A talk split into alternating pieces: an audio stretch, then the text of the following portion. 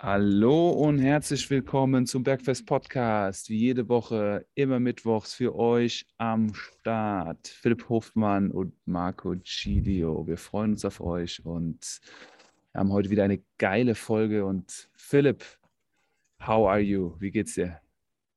Mir geht's prächtig. Ich hätte jetzt eigentlich ein How are you auf Italienisch erwartet. E ciao, come stai? Tutto bene? Was muss ich darauf antworten? Bene, molto, einfach. Bene, Bene wäre die schnellste Form, ja. Okay. Oder ja. äh, molto bene, viel molto gut. Bene. Molto bene, molto bene. Viel gut. Mir geht's viel, viel gut. Mir geht's prächtig. Ja? Was heißt denn prächtig auf Italienisch? Ähm, prächtig, das ist eine gute Frage. Pre prezioso, nee, das ist wertvoll. Boah, jetzt hast du mich erwischt. Ähm, Boah, ich kann es nicht sagen. Oder überragend. Das wäre, das wäre dann so eine Steigerungsform ah. von Bene von, und von Multobene. Also einfach ein Wort oder muss man da einfach ein Wort die, Italiener, die, die, Italiener gehen dann schon sehr weit. Die sagen dann äh, da Dio, sto, da Dio, also wie ein Gott. das gefällt mir. Da Dio, da Dio. okay, wir starten nochmal. Hey, ciao Felipe, come stai? Da Dio. Madonna Santa. ja, da kommt dann gleich die Madonna ins Spiel. Ja, so ist das. Weltklasse. Richtig gut. Ja, ja, und warum geht es dir so göttlich heute? Was, was, was, was geht ab? Ich habe, ich hab, glaube ich, einfach gerade eine, eine, gute Zeit. Also, ähm, nee, es, es, macht Spaß im Moment. Ich war am Wochenende ja, wie äh, in der letzten Folge schon, schon angeteasert, auf dem TNT Summit. Das war äh, eine spannende Veranstaltung. Können wir vielleicht kurz äh, gleich drauf eingehen. Und ansonsten geht es mir auch super. Also es macht Spaß ähm, mit meiner Mitarbeiterin zusammen. Ist äh, eine sehr äh, gute Sache. Ähm, wir entdecken da neue Konzepte ähm, und sonst äh, viele, viele neue interessante Menschen, äh, die mit uns zusammenarbeiten, was auch Spaß macht. Und äh, viele spannende Erlebnisse gehabt in den letzten Wochen. Deswegen geht es mir heute da Dio. Da Dio, molto bene. Ich habe auch gesehen, dass du äh, Ausfallschritte neuerdings in dein Training integriert hast. Hast du es direkt gelesen? Ja, ich habe mich gefragt, wie viele ja. Leute das in meiner Story erkennen, ähm, diesen Marsch und dann der Stepper ja. und die zwei Kurzhanteln. Ich ja. wusste sofort, was los war um 5.34 Uhr. Äh, ja, als ich dann die Weightlifter-Schuhe gesehen habe und die Kurzhantel und den Stepper, wusste ich, das ist auf keinen Fall ein Hot Iron-Kurs, in dem du drin bist, sondern. Ja, hast, hast, du gut erkannt, hast du gut erkannt. Beat the sun up ist mein Motto. Vor allem montags. Hast du also vor der Fuß erhöht oder Rückfuß erhöht? Sorry. Vor der Fuß, vor der Fuß okay. tatsächlich. Ja. Ist meine, ähm, eigentlich meine präferierte Variante, obwohl ich auch ähm, Fersen flach kann von der Mobilität her, vor allem mit, mit Gewichtheberschuhen noch einfacher, aber ähm, ich liebe einfach vor der Fuß erhöht. Ich, wer kann, der kann. Wer kann, ja. der kann. Okay. Finde ich, find ich, geil. Ähm, ist auch ein Punkt. Ähm, also in meinem Beintraining ähm, erhöhe ich gerade äh, immer weiter und vor allem das Interessante ist, ich habe ja schon mal erwähnt, dass ich äh, jemand bin, der extrem viel Volumen, äh, extrem wenig Volumen normalerweise trainiert, also sehr wenig Wiederholungen, ähm, auch nicht viele Sätze. Und ähm, beim Beintraining mache ich gerade genau das Gegenteil. Also ich habe mich sehr lange rangetastet an 4x10, was ein Konzept ist, nachdem ich noch nie trainiert habe, so gefühlt. Vielleicht so das erste Jahr, in dem ich überhaupt trainiert habe, also so vor 20 Jahren. Ähm, und ich trainiere gerade 4x10 äh, Split Squats. Und da muss ich mich lange mit ganz ähm, niedrigen Gewichten rantasten. Und jetzt erhöhe ich von Training zu Training halt die Sache. Und es gibt äh, jetzt schon guten Muskelkater, obwohl ich halt noch einiges an Auslastung übrig habe, würde ich sagen, was ja auch ja. das Thema der heutigen Folge ist. Aber vorher noch kurz, Marco, wie geht es denn dir in Italien? Ähm, ja, es ist jetzt äh, die zweite Woche, die ich hier bin. Mir geht es ja auch da Dio, bello, da Dio. also es ist, es ist spannend aus zwei Aspekten. Es ist einmal natürlich spannend immer aus dem Aspekt der Arbeit. Ja. Äh, schaffe ich es von hier trotzdem eine ähm, Präsenz mit, den, ähm, mit der Kundschaft, den Trainingspartnern und Trainingspartnerinnen ähm, zu haben, die auch für diese Menschen gewinnbringend ist und es klappt. Ähm, es ist trotzdem auch eine Zeit, die äh, dafür sorgt, dass ich mein System und mein Arbeitssystem umso mehr optimiere, weil äh, wenn man in der Distanz ist, das hatten wir ja auch ähm, mal besprochen, Wenn wir Training geben, haben wir eine ganz andere Wirkung auf die Menschen, mit denen wir zusammenarbeiten, als wenn wir nicht vor Ort sind und das Ganze praktisch offline machen in Form von bestimmten Werkzeugen, die wir haben. Und wie wertvoll doch das Training vor Ort ist, also das 1 zu 1 Training, was das für einen Einfluss hat. Und um diese Effektstärke halt beizubehalten, müssen wir natürlich auch wenn wir nicht vor Ort sind, das, was, was ich ja sozusagen jetzt auch praktiziere im Wechsel, äh, optimieren. Und das ist halt sehr spannend. Das, das gelingt mir auch nur, wenn ich nicht vor Ort bin. Und diese Themen, an denen ich da wachse, die äh, entstehen auch nur, wenn ich nicht vor Ort bin. Deshalb ist das insofern sehr spannend auf dieser Ebene, ja, eine Weiterentwicklung voranzubringen. Und was natürlich auch der absolute Burner ist, ist halt natürlich das Essen hier. Es dreht sich alles ums Essen und die Lebensmittelqualität und ich war jetzt äh, letzte Woche mehrfach einkaufen und es ist ja nicht so, dass du hier äh, in einen großen Markt gehst und einkaufst. Das kannst du natürlich auch machen. Es gibt diese großen Märkte, diese Supermärkte wie in Deutschland Rewe oder Aldi oder Lidl, wo du alles findest. Ähm, wenn du hier in so einem großen Markt bist, kriegst du auf jeden Fall eine Top-Qualität, aber du kannst dir dich vorstellen, was für eine Qualität du kriegst, wenn du dann in die einzelnen Läden gehst. Also ich habe mir dann äh, Brot und ähm, bestimmte hochwertige Nudelsorten, die die hier dann selbst machen, beim Bäcker geholt. Dann bin ich zum äh, Fischer gegangen und habe mir dort Muscheln geholt fürs Abendessen. Der hatte dann dort Carpaccio aufgeschnitten und du, siehst halt, wie die Leute die gezielte Qualität suchen. Ich war beim, ähm, ja, bei, in der Käserei, da wurde im Hintergrund wurde die Mozzarella selbst gemacht, es wurde die Burrata selber gemacht. Ich konnte nach hinten gehen, ich konnte mich mit demjenigen unterhalten, der den Käse macht, ja, äh, mit also kein Ding, ne? Die haben dann so erzählt, pass auf, heute kommt die Milch, dann werden wir das Ganze zubereiten, daraus machen wir dies, das und jenes. Dann war ich beim Obst- und Gemüsehändler, der gerade Lieferung bekommen hat. Äh, hast du Eier? Nee, ich habe heute keine frischen Eier, die kommen erst morgen wieder, der Bauer hat keine mehr gehabt. Das schärft natürlich dann auch wieder den Sinn für Ernährung und davon nehme ich natürlich wieder viel mit, was ich dann weitergeben kann. Und ähm, also es waren sehr, äh, so zwei spannende Aspekte aus dem Thema Arbeit. Und natürlich der dritte Aspekt ist ähm, ja der, der Faktor ähm, Umgebung, Sonne, Licht. Ja, du gehst mal ans Meer. Also du hast einfach, äh, wenn du, wenn ich in Frankfurt bin, sind es andere Dinge, die ich dann mache. Da, da spaziere ich dann am Main entlang oder setze mich in den Park. Also Freizeitwert. Also deshalb würde ich auch sagen, sehr gut und sehr spannend alles, ja, wirklich aufregend. Ja, geil. Klingt, Mega. klingt nach einer guten Zeit. Yes. Sieht ja. auch nach einer guten Zeit aus, nach wie vor. Danke, danke. Ja. Das äh, freut mich sehr. Für alle, die jetzt nur zuhören können, Marco sitzt hier ähm, braun gebrannt, gut, das ist er eigentlich immer, aber ähm, noch braun gebrannter als sonst, äh, im schicken Hemd äh, auf einer Dachterrasse, ähm, ähm auf ein italienisches Altstadthaus schließen lässt, würde ich sagen. Ähm, ja.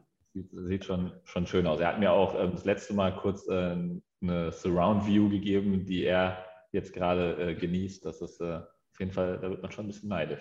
Ja, es ist, es ist ein krasses Office. Also es regnet hier halt nicht ne? und es ist auch relativ windstill. Und ähm, ich das ist halt der Workspace, so, der Daily Workspace, ja. ja.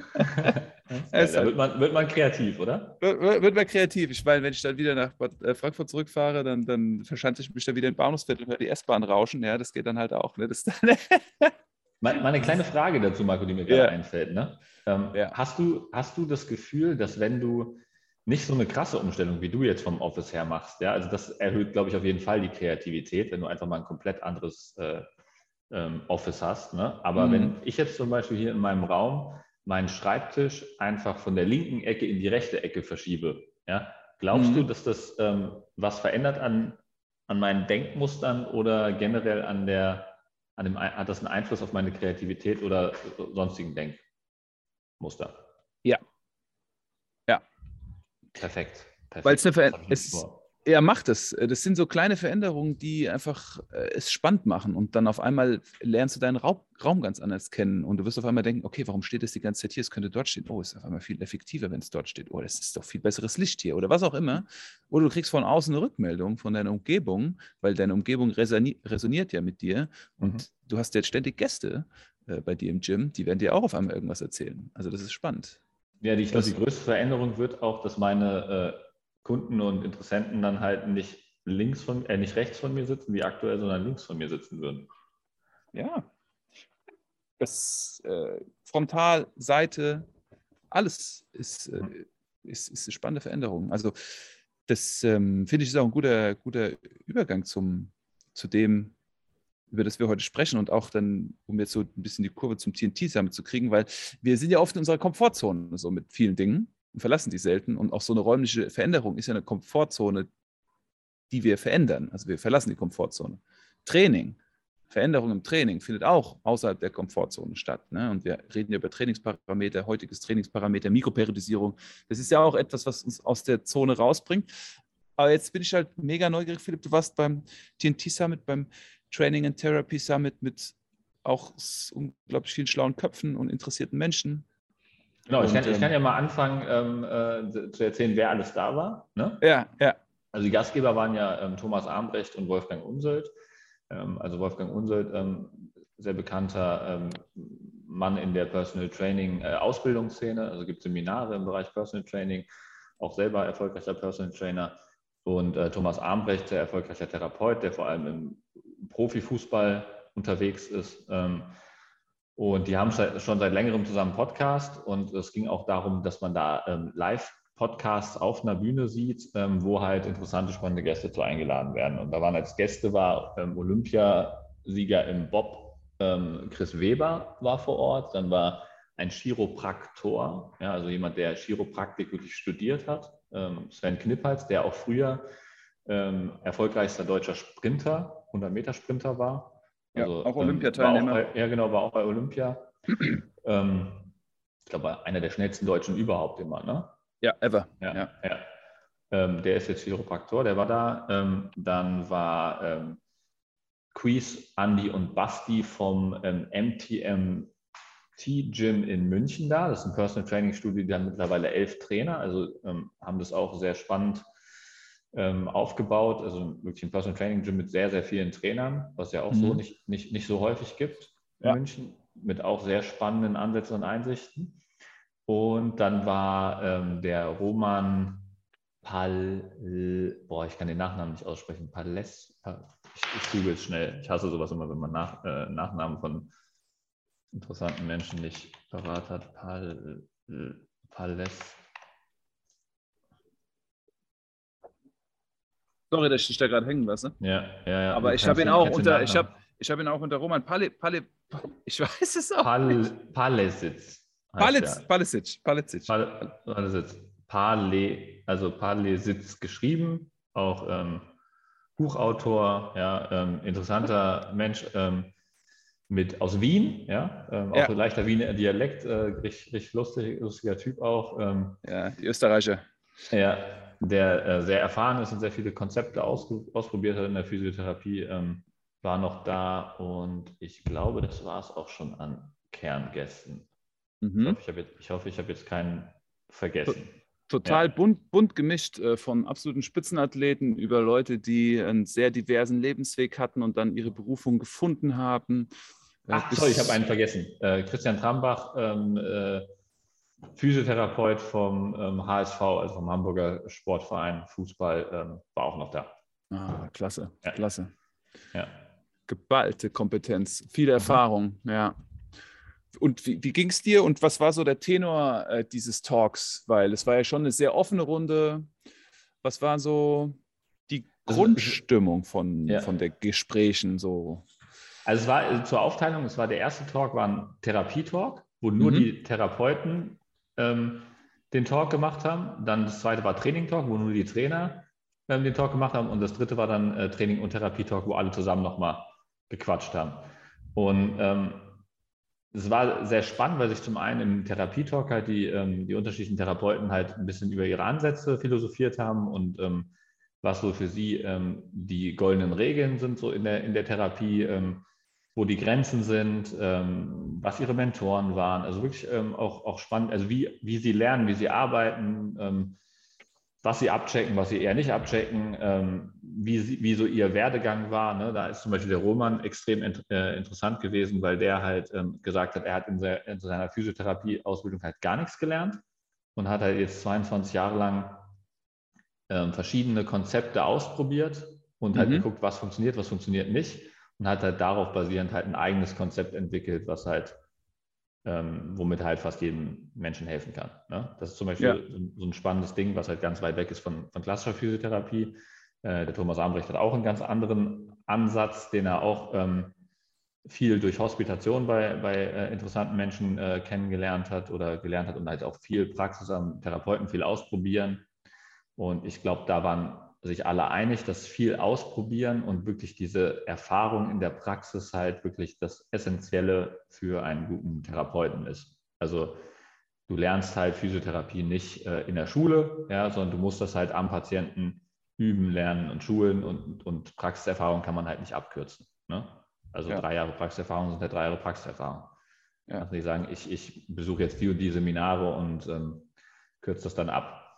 Ja. Und im Trainingstalk ging es hauptsächlich. Ganz, um ganz, ganz, ganz kurz. Ja. Ich möchte kurz ein, ein ähm, also der Roman Palisitz, der hat ein sehr gutes Buch geschrieben. Ich habe das überflogen und noch nicht in der Tiefe gelesen. Das äh, Buch heißt Schmerz bei äh, Seite und ja. äh, wie du mit den, ja, wie du mit den besten Methoden und den richtigen Bewegungen endlich beschwerdefrei wirst. Also ist ein gutes Buch und er ist ein super interessanter Typ. Ähm, Gegen Fersensporn, Bandscheibenvorfall alles am Start. Also ja. guter Mann. Also ja.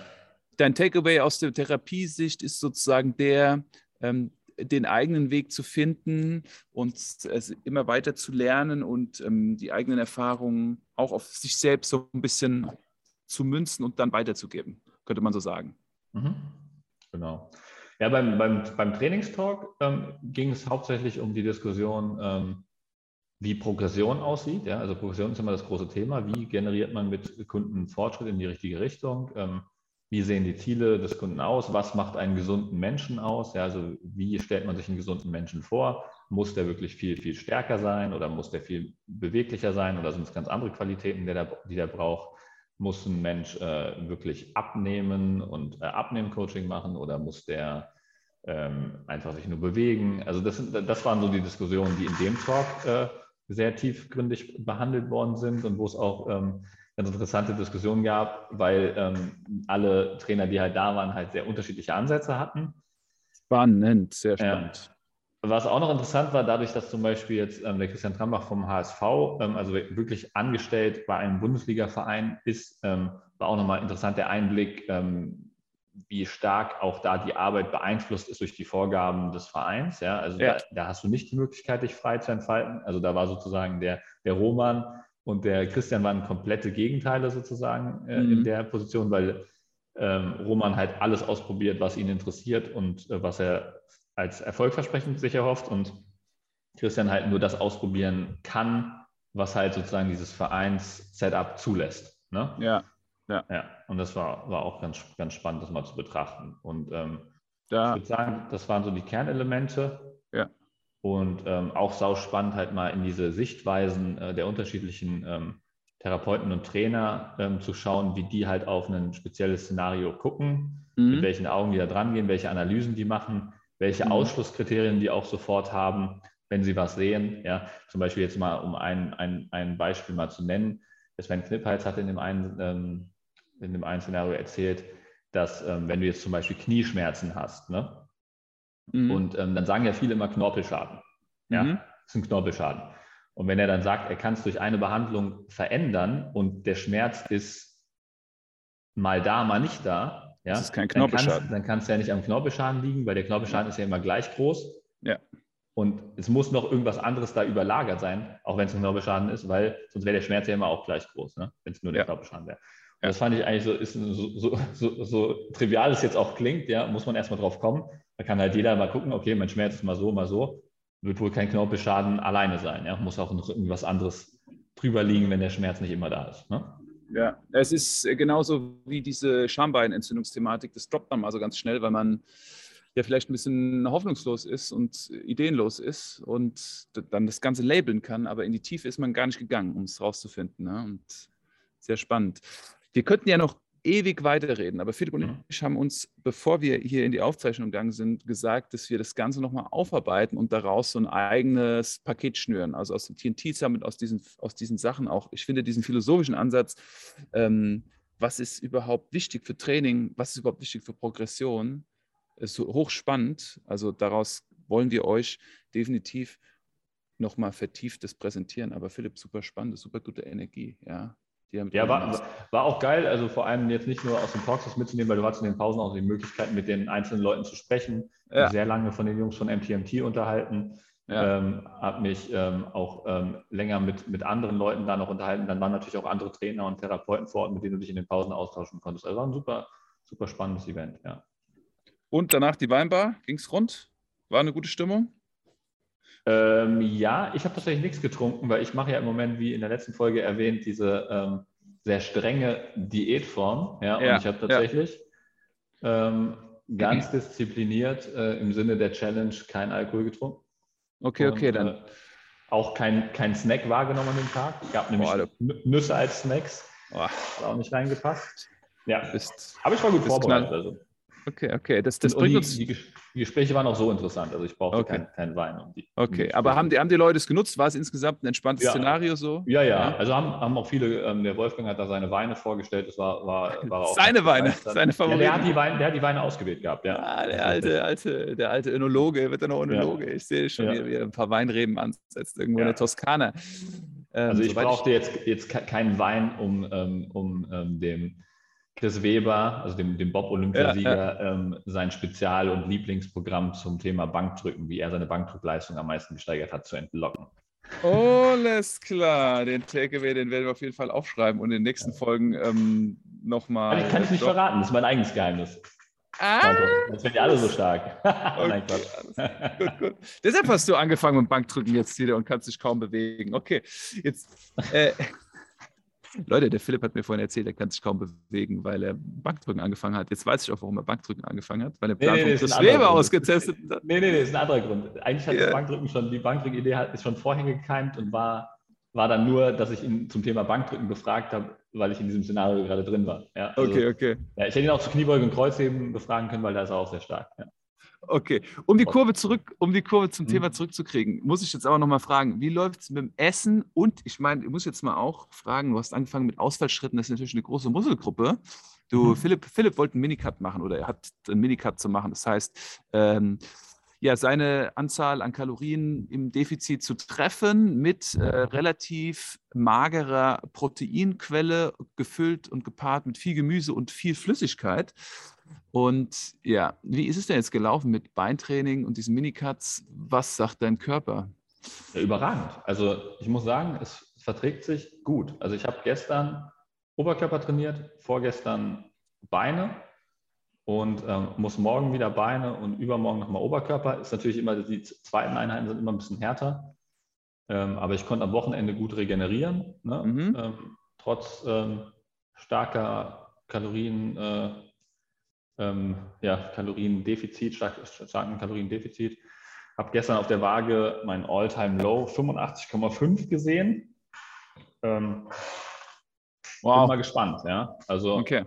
ich habe jetzt, äh, also mu muss ich dann noch ausloten, wie halt die Wochendurchschnitte sind. Ne? Also ich glaube, ähm, die Leute haben jetzt mittlerweile ähm, schon häufiger von mir gehört, dass es keinen Sinn macht, Tagesergebnisse zu werten, sondern dass man den mhm. Wochendurchschnitt betrachten muss. Mhm. Das wird dann das Spannende. Da kann ich euch dann die Gesamtauswertung nächste Woche geben, wenn ich durch bin. Ne? Also ich werde es wahrscheinlich noch bis Samstag jetzt durchziehen.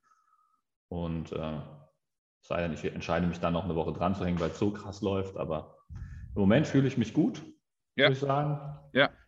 Ähm, habe viele Erkenntnisse auch nochmal gesammelt ähm, jetzt in dem Eigenexperiment, was auch super spannend ist. Ich mache das ja mit meiner Mitarbeiterin zusammen. Also wir haben beide sehr viele Erkenntnisse ge ge gesammelt ne? und uns auch nochmal ähm, geil äh, gepusht da in dem Bereich, was auch einen Riesenspaß macht, muss ich sagen. Ja. Ist eigentlich echt geil, wenn du halt so einen Challenge-Partner hast, äh, wo man sich halt gegenseitig inspiriert. Ne? Wir haben dann eine WhatsApp-Gruppe zusammen, wo wir unser Essen reinposten, wo wir so mhm. unsere Rezepte austauschen und so. Das macht schon Bock. Ja. Mega. Sehr, sehr gut. Alright, wir machen jetzt einen harten Cut. Sehr, sehr lange Einführung. Übrigens an euch alle da draußen, ihr könnt immer auf ähm, dem Summary schauen. Ihr habt die Timestamps für euch eingefügt. Also wenn ihr dann immer direkt zum Thema kommen wollt, wenn wir euch vorher zu viel um den heißen Brei reden, schaut euch die Timestamps an und dann könnt ihr direkt in den Faktenteil gehen. Mhm. Aber das war jetzt auf jeden Fall mal nötig. Viel passiert äh, die letzten, letzten Tage. Sehr, sehr geil.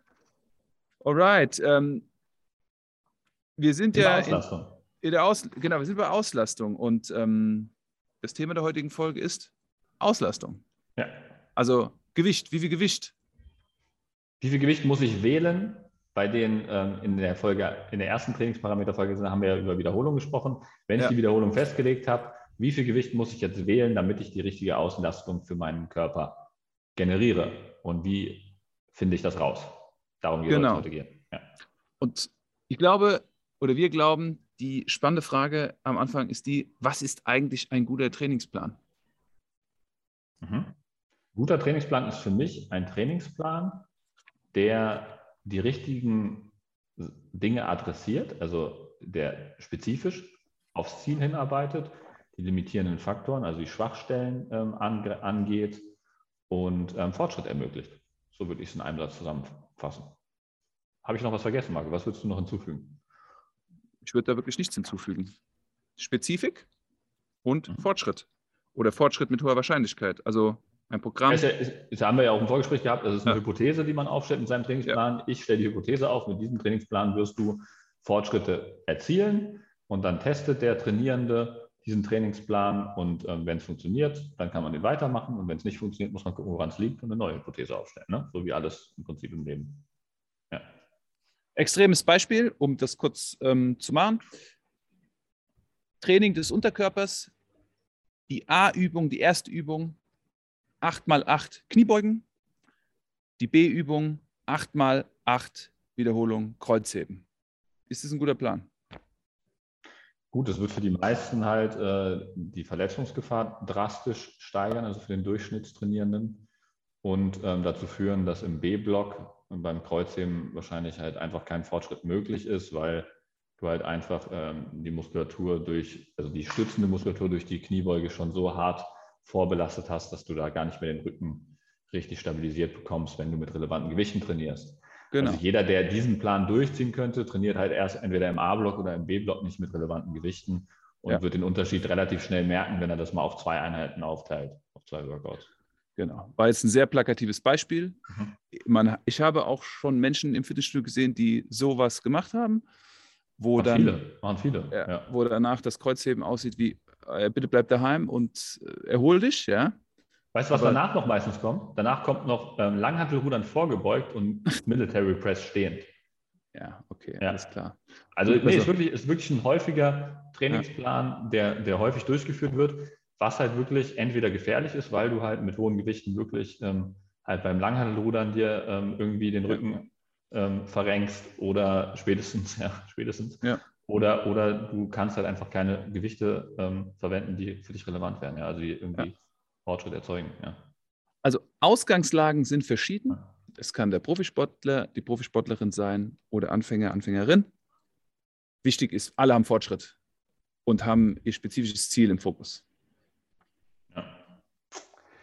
Ähm, ich habe auch festgestellt, ähm, dass relevantes Gewicht, wenn ich von relevantem Gewicht spreche, ähm, dass das auch ein äh, sehr schwer greifbares Thema ist. Ne? Ähm, also zum Beispiel, was mir aufgefallen ist, ähm, sehe ich häufiger, dass Leute mit 30 bis 40 Kilo Kreuzheben machen, Langhantel-Kreuzheben. Ne? Und das als schweres Gewicht empfinden. Ja.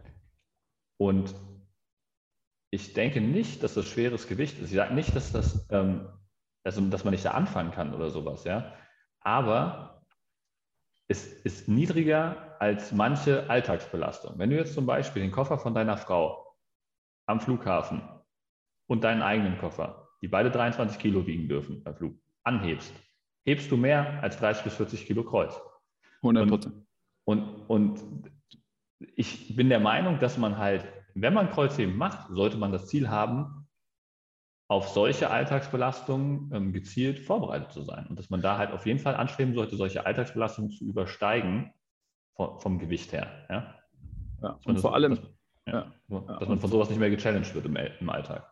Und vor allem ist dieser Suitcase Carry, dieser Koffer, dieser Kofferträger äh, in der Bewegung viel komplexer, denn es sind Rotationen dabei, es sind Schritte dabei, es sind verschiedenste lange Belastungszeiten dabei, während ein Kreuzheben sehr ja, fokussiert, kontrolliert sein kann in seiner Ausführung und Mhm. nur eine Direktion adressiert. Ja.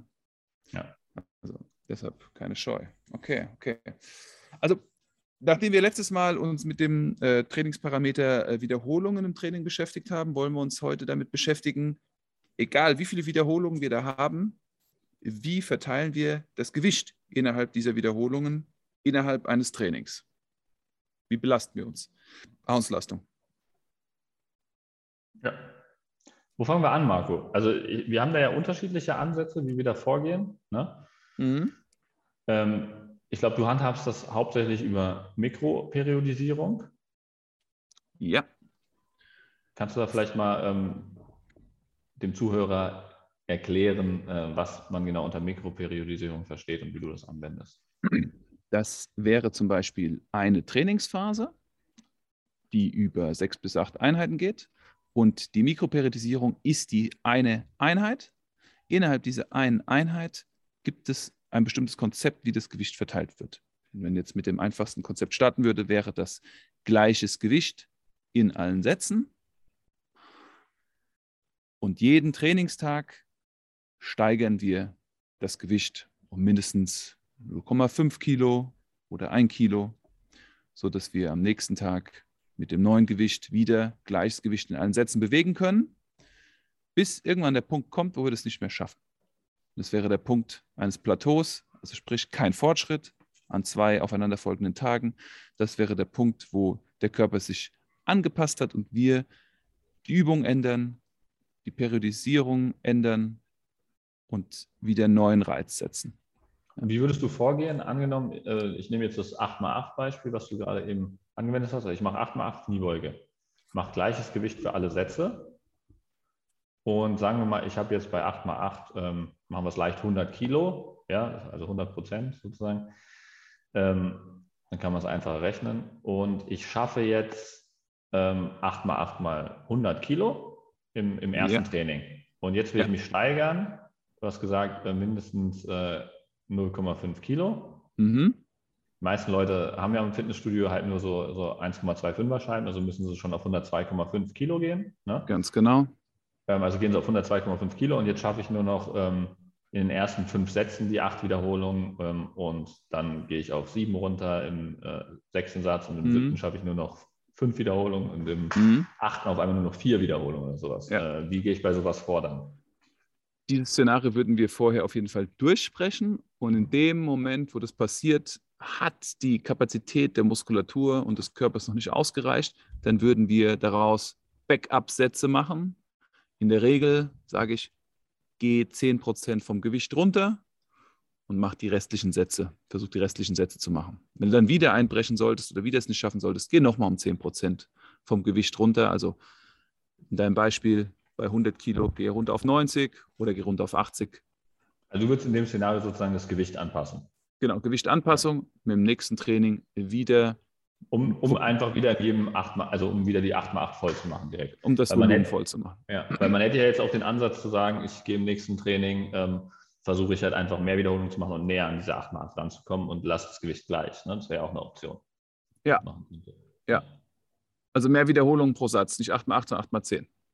Nee, nee, nee. Also, dass du, du, also du gehst von 8 mal 8 mal 100, gehst du auf mhm. 8 mal 8, peilst du an mit 102,5. Ja. Dann schaffst du in den ersten fünf Sätzen ja nur noch acht Wiederholungen und in den letzten ja. drei Sätzen schaffst du weniger als acht Wiederholungen. Mhm. Dann sagst du, egal, ich probiere es bei der nächsten Einheit nochmal und versuche mich einfach in diesen letzten Sätzen zu steigern. Da ich dann sage, wenn ich jetzt im, im, in Trainingseinheit, in der ersten Trainingseinheit mit 102,5 Kilo im sechsten Satz nur sieben Wiederholungen geschafft habe, dass ich dann versuche, in der nächsten Einheit in diesem Satz acht Wiederholungen zu schaffen. Das auf jeden Fall. Das safe. Definitiv. So geht's, so würde es weitergehen. Ja. Bis es dann über alle Sätze safe ist, die 102,5 mhm. und dann erst wieder steigern.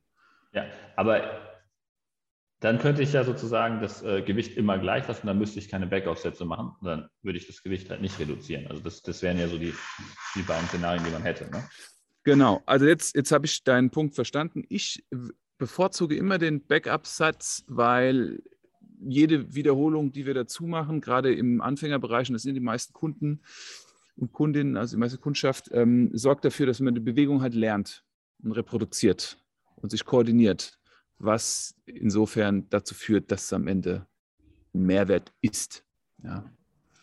Okay. Ja. Ähm, der Vorteil finde ich, so, es sind so drei, vier Vorteile. Also der erste Vorteil, finde ich, ist der, dass es ähm, die einfachste Lösung ist, den optimalen Widerstand zu wählen. Relativ einfach. Ne? Es ist ein Gewicht, das wir durchbringen und wir merken, es klappt nicht, wir gehen runter.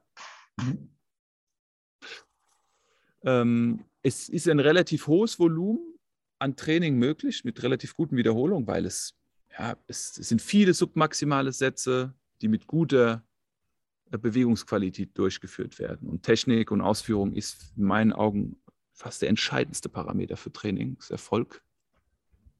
Das merke ich selber, wenn, wenn ich 5, 0, 1, 0 Tempo mache, also fünf Sekunden runter, eine Hochbein, Kniebeugen. Ich habe mal keine Lust, tief runter zu gehen und ich bin mal nur drei Sekunden unterwegs.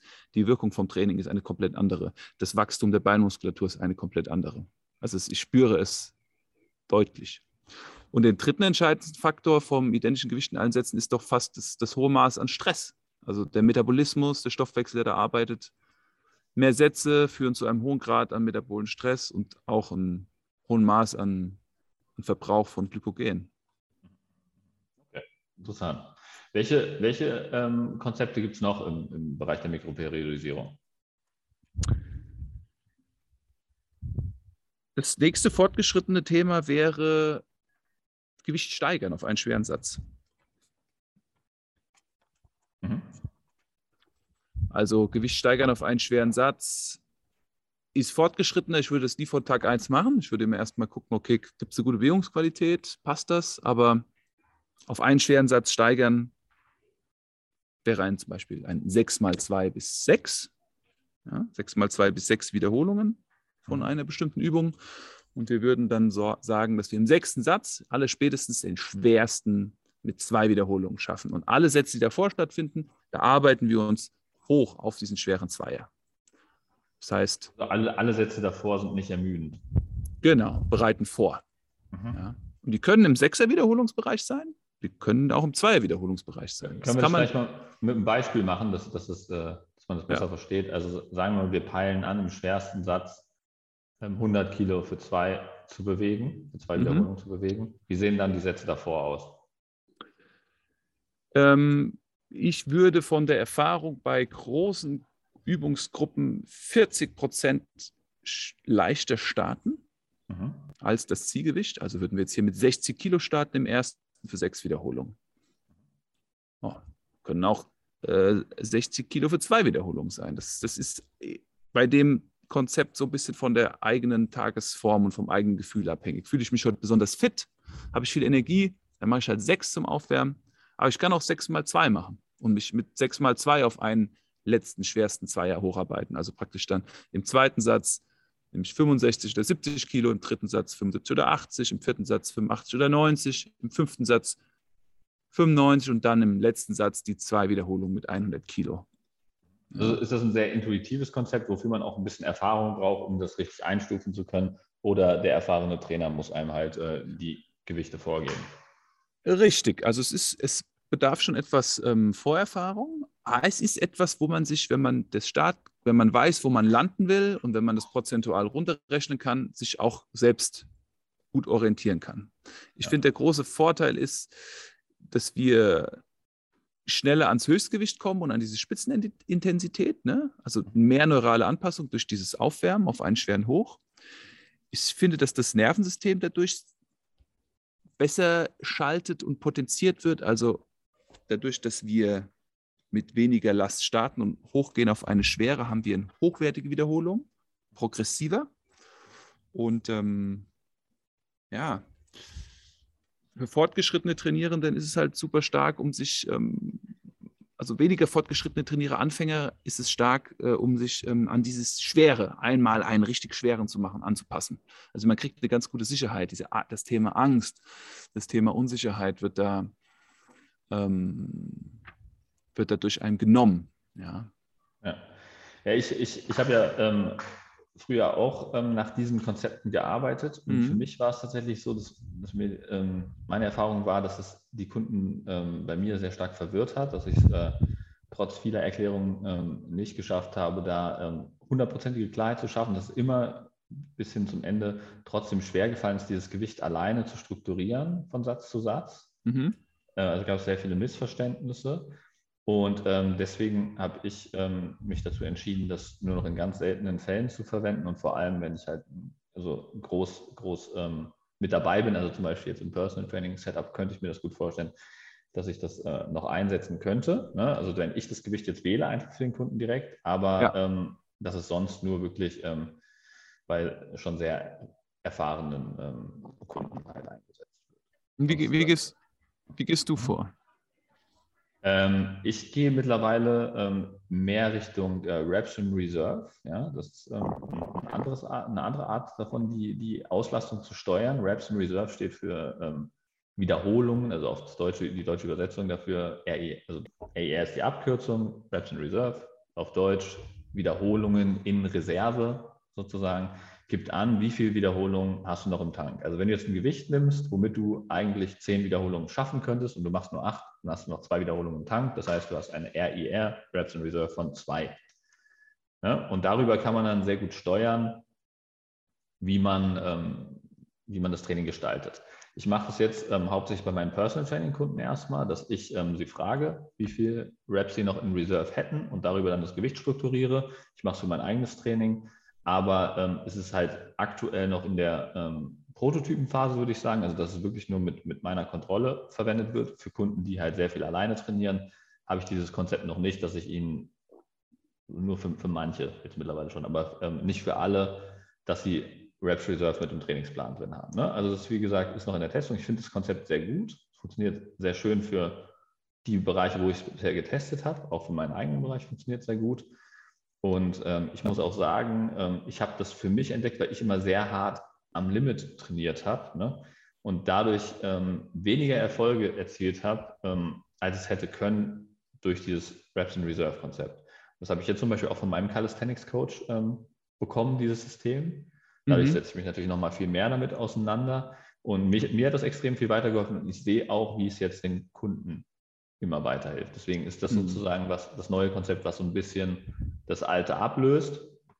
Und ähm, für mich funktioniert das sehr gut, auch damit zu arbeiten und ein bisschen ähm, besser noch planen zu können tatsächlich. Mhm. Also vielleicht sage ich dazu noch ein bisschen andere Sachen, weil jetzt kann man sagen, das ist ja sehr schwammig, das Konzept. Ähm, wie will man das strukturieren? Es gibt eine sehr gute Studienlage dazu, ähm, dass äh, Reps in Reserve zwischen, zwischen ähm, 1 und 5 tendenziell ähm, gut funktionieren. Also ab fünf wird es relevant für Muskelaufbau, ab vier dann noch mehr. Also man kann sich das so ein bisschen wie so eine S-Kurve vorstellen ähm, zwischen fünf und null. Ja, also je, je, wenn man von Reps in Reserve 5 weiter nach oben geht, also Richtung Reps in Reserve 4, 3 und so weiter, wird, steigt diese Kurve sehr steil an, hat ihren Peak, ähm, also die, die steilste Steigung so bei, bei 2 irgendwo und dann wird es wieder degressiv, also dann wird's, wird diese Kurve wieder abflachen. Das heißt, mit mit Reps in Reserve 1 und 0 hat man dann nicht mehr so viel mehr Fortschritt oder Hypertrophie, was man generiert, aber hat eine sehr hohe Ermüdung.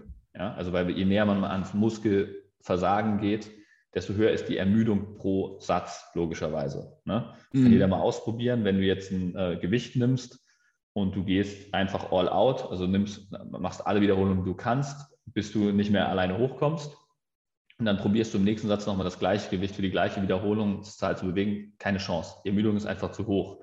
Wenn du jetzt im ersten Satz eine RER 3 oder 2 wählst, ja, also dass du noch zwei bis drei Wiederholungen im Tank lässt, kannst du das im nächsten Satz sehr gut reproduzieren und kannst einfach deutlich mehr Sätze mit diesem Gewicht durchführen. Dann wird das Gesamtvolumen dadurch steigen. Also im Prinzip die Satzanzahl mal die Wiederholung mal dem Gewicht multipliziert, ergibt mehr Gesamtvolumen, als du es schaffen würdest, wenn du halt direkt beim ersten Satz all out gehst, Reps in Reserve 0. Das heißt, man kann das mhm. Gesamtvolumen deutlich besser verkraften zum einen und auch deutlich erhöhen. Und für die meisten Leute ist halt Muskelwachstum, Hypertrophie der wichtigste Reiz. Also die meisten wollen Muskeln aufbauen, die meisten meiner Kunden. Und dann ist halt Volumen der König sozusagen. Je mehr Volumen mhm. ich mhm. verkrafte in einer gewissen Übung, desto mehr Muskelaufbau in diesem Bereich. Ne? Deswegen ist da halt Volumen der König und deswegen ist diese Auslastung in diesem Bereich dann auch so wichtig, um das gescheit steuern zu können. Ja. ja. Und Volumen ist ja auch der limitierendste Faktor eigentlich im Training und dadurch kannst du den natürlich sehr gut klassifizieren und einordnen. Ja, ja. genau. Es sehr gibt noch gut. eine andere ähm, Skala, die nennt sich RPE. die Rate of Perceived Exhaustion. Fällt immer, wenn man RER mal googelt, kommt man immer relativ schnell auch auf RPE. Ähm, das ist eine Skala von 1 bis 10, wo man bewertet, wie hart der Satz jetzt war. Man kann auch die Skalen größtenteils ineinander umrechnen. Also wenn ich halt 10 Wiederholungen schaffen könnte mit diesem Gewicht und ich mache 10, dann ist die RPE halt 10, weil halt die Belastung 100 Prozent ist. Wenn ich halt nur 9 Wiederholungen mache, habe ich ja eine Rep in Reserve, dann ist die Auslastung 9, also RPE 9. Ja? Und so kann man sich das halt ähm, ineinander umrechnen. Ähm, einzige Ausnahme ist halt, wenn man im niedrigen Wiederholungsbereich trainiert, da funktioniert das nicht so gut, weil da ist die Reps in Reserves dann nicht mehr so aussagekräftig. Da ist es dann wieder sinnvoll, auf RPE zu gehen. Aber das ist für die meisten Kunden eigentlich nicht relevant. Deswegen arbeite ich da hauptsächlich mit dem Reps in Reserve Ansatz. Mhm. Ja. Sehr spannend, diese Weiterentwicklung. Hm.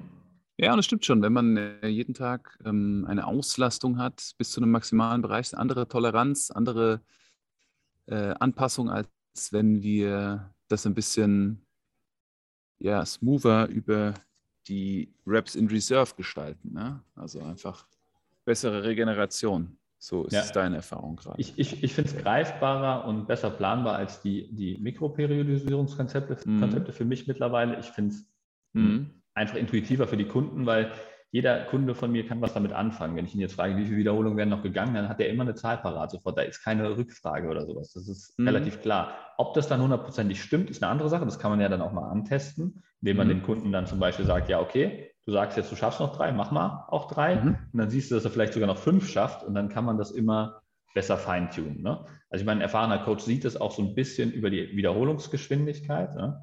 Ja, die Qualität und, der Bewegung. Ja, ja, also kann das ganz gut abschätzen, aber das ist natürlich auch ähm, sehr unterschiedlich von Typ zu Typ. Ähm, also wenn du dir erfahrene Powerlifter anguckst, siehst du auch, dass ähm, bei jedem ähm, eine RIR 1 oder 2 anders aussieht. Ja, das, ist, mhm. das ist sehr, sehr, sehr typabhängig tatsächlich. Ja. Aber, und natürlich aber, auch immer sehr tagesformabhängig. Ja. Genau, so und da, da, hilft es da hilft's aber auch wieder, die Auslastung zu verwenden. Mhm. Weil ähm, es macht natürlich keinen Sinn, wenn jetzt jemand nicht geschlafen hat und ähm, komplett am Arsch ist an, an dem Tag, das gleiche, ähm, die gleiche Intensität bewältigen zu lassen, nur weil der ähm, Maximalkrafttest vor drei Wochen gesagt hat, das Gewicht muss heute drin sein. Ja, ja, ja. Dann macht es natürlich Sinn, dann mit Auslastung zu arbeiten und gucken, dass du halt für den Tag das anpasst, das Volumen. Ne? Mhm. Hat alles so seine Vor- und Nachteile, muss man sagen. Ja? Das eine ist halt, ähm, berücksichtigt halt das Subjektive nicht so, was ja auch manchmal gut ist, um es objektiver zu machen. Das andere hat, hat seine anderen Vorzüge dadurch, dass es halt einfach ähm, an deine subjektive Tagesform oder generell an deine Tagesform besser angepasst ist. Ja. Sehr gut. Ja, Marco, also ich meine, da gibt es kein richtig und kein falsch. Also habe ich ja jetzt eben auch selber erwähnt. Es ist halt ähm, einfach ein Prozess. Ich habe für mich festgestellt, dass die, ähm, dieses Konzept sich für mich besser als, als, als erstmal ähm, besser ähm, herausgestellt hat für meinen eigenen Fortschritt ähm, als mhm. auch für das, die Trainingsplanung meiner Kunden. Und ähm, jetzt werde ich das halt äh, weiter fortführen und wenn irgendwann halt ein neues Konzept kommt, was ich als noch besser erachte, dann werde ich das natürlich auch weiterentwickeln. Das ist ja auch das Schöne, dass man mhm. nicht das Konzept des Anfangs äh, verwenden muss und dann lebenslang umsetzen muss, sondern dass man halt einfach die Möglichkeit hat, auch da andere Konzepte zu testen und gucken, womit kann man den besten Fortschritt für seine Kunden ermöglichen. Ne? Ja, ja. Ja, um, um, um auf den TNT-Summit zurückzukommen, ne? lebenslanges Lernen, immer wieder anpassen, immer wieder gucken, ja. was, was bringt am meisten Fortschritt. Ja. Wir, haben, wir haben noch zwei Sachen übrig. Einmal äh, mit einem schweren Satz beginnen und äh, leichter werden mhm. und wellenförmig das, äh, das Gewicht innerhalb eines Trainings strukturieren. Und lass uns das nochmal kurz anreißen. Ähm, das Gewicht äh, reduzieren innerhalb eines Trainings, also schwer starten, wäre, wir wärmen uns auf, für, das, für den Wiederholungsbereich, den wir äh, trainieren wollen. Und dann starten wir im Training mit dem schwersten und äh, lassen das Gewicht sozusagen Stück für Stück weniger werden. Im nächsten Training starten wir mit einem neuen schwersten äh, Satz, um das Gewicht Stück für Stück dann wieder weniger werden zu lassen. Ne?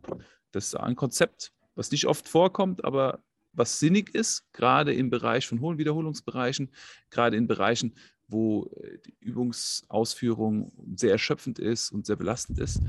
Und um so den Fortschritt letzten Endes zu verlängern ja, innerhalb von Einheiten. Man, fällt mir gerade auf, man muss dazu sagen, ja, ähm, der, der eifrige Zuhörer denkt jetzt vielleicht so, ja, das kann doch nicht sein, dass der Marco einen komplett anderen Ansatz hat als, als der Philipp. Es ist, muss man sagen, eigentlich fast nur eine andere Beschreibung für das Gleiche, mhm. ja, weil du kannst jetzt die Mikroperiodisierung kannst du auch einfach überführen in das Reps Reserve Konzept, weil wenn du jetzt zum Beispiel, der Marco hat ja vorhin auch gesagt, beim auf einen schweren Satz steigern, ähm, musst du halt in den ersten Sätzen noch Reps in Reserve lassen, also Reps im Tank lassen, damit du halt den schwersten Satz wirklich am Ende erst hast. Das heißt, er verwendet indirekt auch dieses Reps in Reserve Konzept. Und ähm, jetzt bei dem Konzept, was der Marco gerade erwähnt hat, mit einem schweren Satz starten und dann Backoff-Sätze machen, also das Gewicht reduzieren, ist ja auch so, dass er im ersten Satz eine RIR 0 hat, sozusagen, ja. ne, oder RPE 10 und dann halt ähm, weiß, ah, okay, die Ermüdung ist so hoch, dass ich im nächsten Satz dieses Gewicht nicht mehr schaffen werde und dann runtergehen muss. Ja, also im Prinzip kannst du das jetzt auch wieder in die Skala von mir überführen. Ne? Also deswegen ist es kein, kein komplett unterschiedlicher Trainingsansatz, den wir beide hier predigen oder so, dass ihr nicht da verwirrt seid, sondern es ist einfach eine andere Art der Beschreibung und dann, wie dann der Trainingsplan im Endeffekt hat halt ein paar andere Werte drin, sozusagen. Ne? Aber es kommt Richtig. im Endeffekt halt auf das Ziel und den Fortschritt an. Ne? Ja, ja. Sehr spannend. Ähm, was auch noch eine Form ist, die äh, nicht so oft rankommt, aber finde ich sehr wirkungsvoll ist, ist innerhalb des Trainings das Gewicht sozusagen wellenförmig zu strukturieren. Also als Beispiel ein ähm, über neun Sätze dauerndes Training. Wieder gutes Beispiel, ähm, Kreuzheben vom Boden. Drei Wiederholungen im ersten, zwei Wiederholungen im zweiten, eine Wiederholung im dritten Satz und das Ganze dann fortführen vierter, fünfter, sechster Satz, 3, 2, eine, ähm, siebter, achter, neunter Satz, 3, 2, eine. Und innerhalb dieser Wellen steigern wir auch das Gewicht. Das heißt, der Einser, es sind ja drei Einser, die werden schwerer innerhalb des Trainings, die Zweier werden innerhalb des Trainings schwerer und die Dreier werden innerhalb des Trainings schwerer, um am Ende einen schwersten Einer zu machen, den letzten. Also das funktioniert nicht für jeden, es funktioniert für ein bestimmtes Szenario, es funktioniert auf jeden Fall. Potenzierungseffekt. Sehr anregend für das Nervensystem da, halt den Stressor sozusagen zu bewältigen und dadurch gibt es einen höheren Power-Output. Ja, man braucht halt dann die Work Capacity, um da halt auch wirklich nicht zu ermüden in den in vielen Vorsätzen. Ne? Ja. Also was der Marco meinte, wenn du jetzt jemand bist, der sehr schnell ähm, aktiv, äh, also neural angeregt ist, dann ist das vielleicht nicht der beste Ansatz. Aber wenn du jemand bist, der erstmal langsam ins Training reinkommt und erstmal lange braucht, um aktiviert zu sein, dann ist das ein super ja. Ansatz, um da richtig schönes Neu äh, neurale System, also das zentrale Nervensystem feuern zu lassen und dann halt wirklich, wenn das zentrale Nervensystem voll da ist, halt den, die Peakleistung abzurufen. Ja, wir hatten es ja auch schon, dass bei dir das System war und du hattest nicht so den Progress, du hattest mit einem anderen System Progress. Ja. Ähm, du bist ja immer sehr frisch und aktiv und bist sofort da. Es gibt andere Menschen, die dass die nehme ich subjektiv als ähm, eher träge, ruhig, gemächlich, zentriert war. Die profitieren davon. Also es ist dann eine Typenfrage, eine Neurotransmitterfrage auch einfach. Ja, ja, ja richtig. Super. Sehr schön, Marco. Wie kann man jetzt, äh, können wir da noch einen kleinen ähm, Ansatz in die Praxis schlagen oder ähm, was wir jetzt dem, dem ähm, eifrigen Zuhörer empfehlen, von diesem Konzept zu übernehmen. Also ich würde jetzt sagen, ja, ja, ja, ja. das Praxis Gut, start, Ja, genau. Kannst ruhig gerne starten, wenn du möchtest. Ich würde gerne, dass die Leute es ausprobieren. Und zwar, das, das, ne, sucht euch eine Übung aus, die ihr gut vertragt, die ihr euch eine gute Leistung bringen. Ich würde euch empfehlen, eine Übung zu nehmen mit einem großen Output, vielen Muskelgruppen involvieren, wie zum Beispiel die Kniebeuge. Und dann probiert doch einfach mal das Konzept leichtes Gewicht in allen Sätzen aus, jeden Tag schwerer werden. Und ob das ein 10 mal 10 ist, ob das ein 5 mal 5 ist oder ein 10 mal 5, völlig gleich. Schaut es euch mal an und guckt, wie ihr euch fühlt, wenn ihr über sechs bis acht Einheiten so trainiert. Wann kommt ein Plateau, wann nicht. Mhm. Das wäre jetzt zum Beispiel bei Gleichgewicht in allen Sätzen etwas, was ich äh, mal ausprobieren würde. Genau. Und ich würde jetzt als ersten Praxistipp geben, einfach mal ähm, zu schauen, wenn ihr das nächste Mal trainiert, euch einfach nach jedem Satz zu fragen, wie viel Reps in Reserve hatte ich jetzt noch, ne? also wie viele Wiederholungen hätte ich noch machen können mit dem Gewicht. Und dann schreibt ihr euch das einfach mal auf und dann guckt ihr mal, wie ihr aktuell euer Training strukturiert. Also seid ihr eher der Typ, der sich sagt, so ich hebe mir alles auf für den letzten Satz und ich mache am Anfang mehr Reps in Reserve oder seid ihr eher der Typ, der sagt, ich baller direkt im ersten Satz all in alles raus und ähm, muss dann das Gewicht anpassen, weil ich immer AER 0 habe und immer voll ans Limit gehe. Ne? Das wäre mal einfach interessant für euch das rauszufinden. Und ich denke, dass jeder, der ähm, so AER 0 mäßig unterwegs ist, also immer All-In geht, vielleicht ein bisschen mehr ähm, über Reps in Reserve ähm, erhöhen nachdenken sollte und jemand, der immer ähm, in jedem Satz noch was übrig hat, vielleicht ein bisschen ähm, die Reps in Reserve reduzieren sollte, sodass man das dann einfach mal ausprobiert, ob vielleicht diese Richtung dann ein bisschen mehr Progress ermöglichen kann. Gute Tipps auf jeden Fall. Schreibt uns, wir freuen uns immer über euer Feedback, eure Rückmeldung und eure Fragen. Und ähm, dann haben wir wieder mal eine runde Stunde hingelegt. War eine von allem was dabei, Stunde. Philipp. Ja. Eine runde Stunde. Da Dio, Philipp, da Dio. Da Dio. Das ist auf jeden Fall das Wort der Folge. Da Dio. Und ähm, der hat mir wieder Freude gemacht, auf jeden Fall, deine Impressionen zu hören und äh, sich, mich mit dir auszutauschen. Ich freue mich schon auf die nächste Folge. Gleichfalls, Marco, gleichfalls. Dann wünsche ich allen eine überragende Woche, eine Dandio-Woche. Und so sieht's äh, aus. Wir hören uns äh, nächsten Mittwoch wieder. Macht's gut. Macht's gut da draußen. Eine schöne bei euch allen. Ciao. Mach's gut, Philipp. Ciao, ciao, Marco.